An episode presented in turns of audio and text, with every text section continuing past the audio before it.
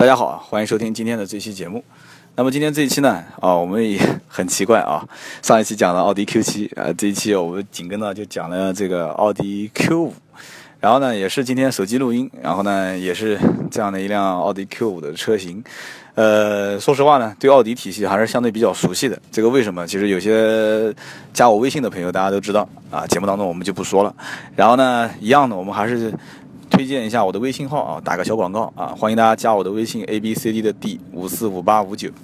，d 五四五八五九，有什么事呢，可以跟我交流啊，包括咨询车辆啊，呃，大家一起交流一些心得啊，呃，或者是改装啊、维修啊、保养啊啊，什么事情都可以啊，甚至你转发一些好玩的一些汽车类的文章都可以的啊，非常欢迎。然后呢，今天这一期呢，跟大家讲奥迪 Q 这个车子呢，和我上期就是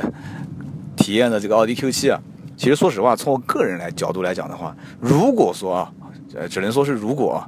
呃，在选车方面，如果说是各方面经济能力允许的情况下，像什么 Q 三啊、Q 五啊、Q 七之类的啊，我个人觉得，实际上到了 Q 五这个级别，呃，我个人是。不太可能会选再大一些的这种全尺寸的 SUV，啊，因为更大的一些 SUV 我们也开过啊，包括像有一期节目我们讲的凯立德啊，包括还有这个我记得有一个牌子叫什么呢？就是是很冷门的一个也是超大的这个 S SUV 红杉啊，丰田红杉，我想起来了，我们都开过，包括林肯的这些大的 SUV 啊，包括一些 MPV，说实话开起来，最起码从我个人的角度来讲的话，嗯，觉得。不是很舒服啊，我觉得当个老板坐在后面更爽一些，当司机就很不爽。但是 Q 五这个车子呢，啊，就是我们整体不管是从最低配的啊进取到技术舒适、豪华、运动啊，包括以前的一些啊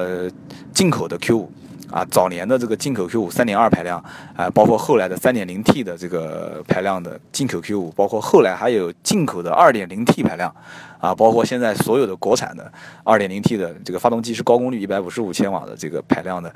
Q 五。整个的车系应该讲动力这一块是它的一个比较大的强项啊，动力包括它的变速箱，呃，Q 五的变速箱也很奇怪，这个呢，说实话讲起来我们更专业一点啊，它有过双离合变速箱啊，它也有过这个 CVT 的无级变速，然后呢叫 Multitronic 啊，不叫 CVT 啊，然后呢。这个这个好像也用过这个 S-tronic 的八速啊，就是这个八档的这个就是，但它这个八档也不是纯粹的，就像 A 八的这种就是机械的八个档位啊，就是模拟八速变速箱，就是整个的车系，呃，不管它用什么变速箱，说实话，从我自己开的感觉上来讲，可能我不专业啊，我没有什么感觉到有什么区别，甚至最搞笑的就是当时它有一个车系，它不但就是同样级别的车，就是同样花四十多万买一款奥迪 Q5，它你买到的就是你的你和你邻居前后。一个月买，你可能你邻居买的是这个啊八速的模拟变速箱，然后我买的可能就是双离合的七速变速箱，就开到路上发现，哎，这个档位为什么到了七档就一直涨，一直升不上去了？但是这个邻居的那辆车就有八档，以为是坏掉了啊，其实不是的，你买的是七速双离合，他的买的是八速模拟的。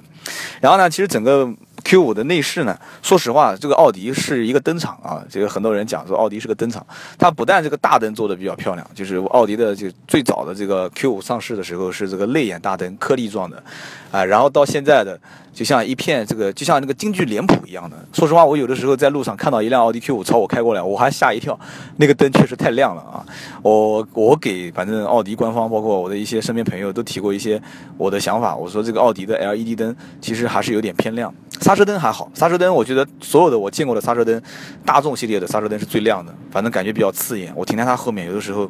眼睛都睁不开，等红灯的时候。但是前大灯的 LED 的灯光还是比较亮的。其实这个亮度，呃，其实本身 LED 灯光就是为了让叫日间行车灯嘛，就是为了白天和晚上它二十四小时，就是你只要打火它就会亮。呃，原来在国内有一部分还是是原来在国内是。必须得亮，然后现在还为了专门可能估计，我不知道国外是不是，反正国内的话是专门设置了一个按钮，你可以把它设置成就是打火不亮，然后手动开启，呃，这个也算是可能中国特色吧。然后呢，LED 灯太亮的话，我个人倒不是太提倡，因为毕竟。呃，迎面开过来，特别是在夜晚，这种灯光的污染还是比较严重的。我个人觉得啊，那么这个车子呢，我刚刚想讲的是什么？就是它的内饰的灯光。白天看的话，我个人感觉 Q5 的内饰做工它相对比较精细，但是和这个同级别的四十多万的车啊，包括像宝马，宝马其实做工相对来讲很一般啊，它就是操控很好，感觉很好。那我说这个内饰做工一般，那宝马车主肯定要喷我了。但是这个我发表自己的看法，好，哪怕就是像瑞典的这个沃尔沃啊，其实沃尔沃的这个。做工，我个人还是比较赞赏的啊，比较我反正我对它这种就是浅色系的做工，包括这个呃用材，包括拼接各方面。我还是觉得比较认可，然后奥迪的做工，当然了，奔驰的做工一直都是比较一流的啊。包括今天，呃，这个我怕说出来有人说我装逼啊。今天中午我去开了一下朋友的宾利啊，包括宾利的做工，其实各方面的体验还是非常不错的。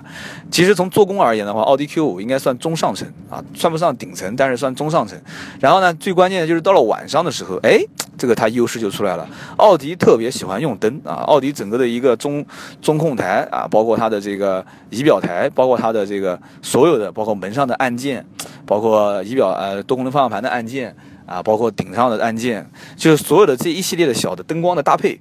哎，我个人觉得还是可圈可点的，哎，给人感觉还是非常不错的啊！最起码出去打个妹啊什么的，然后妹妹到你的这个这些车子里面，虽然不知道你开什么车，打个比方啊，不知道你开什么车，但是看一下这种灯光搭配，还是知道这个车的档次不会太低啊。只是说实话，就想说实话了啊，就是说自己的一点看法。然后从整个的一个车身空间上来讲的话，SUV，我个人分析啊，就是不要对车辆的啊前后的这个前后排空间有太大的。想法和要求，因为 SUV 做的再大再大，它的后排空间总归是相对来讲是比较受局限的啊，因为车子又大又高，那个是货车啊，你想说轿车啊，你要为了考虑流线性，为了考虑操控啊各方面，还是相对来讲 SUV。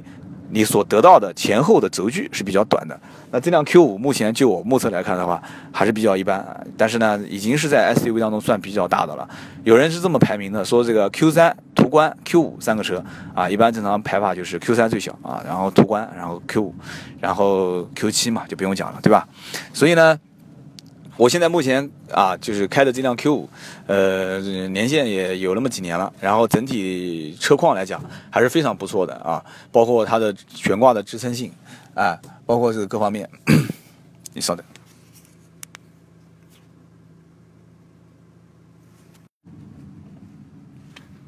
啊，刚刚打断了一下啊。手机录音啊，就是这点不好。刚刚进了一个电话，是这样子的。其实呢，实际这个 Q5 在目前，包括大家可以仔细分析一下啊，同级别的，包括像 GLK 啊啊，包括这个宝马的 X3 啊，当然了，也有人会跟 X1 去比。这个整体来讲，这个车子性价比还是不错的啊。就是关包括买新车啊，包括然后二手车，我就我就不说了，因为这个 Q5 是比较保值的一个车系。呃，整体还是非常非常受欢迎的。然后大家也看到了，就是包括加价啊这种购车、加装潢购车，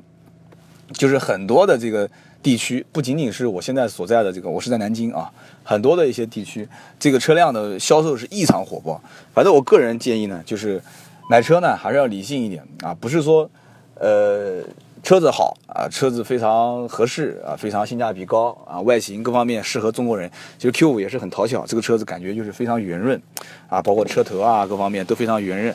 所以呢，不要觉得说这个车子非常畅销、非常好，你就一定要摁到头去加价或者是加装潢什么的，还是要理性消费啊，还是要理性消费。那么今天呢，就跟大家聊这么多。如果大家觉得还有什么需要跟我交流的，大家可以继续加我的微信啊，我的微信号 A B C D 的 D 一二 D。五四五八五九，好，我们下期再聊。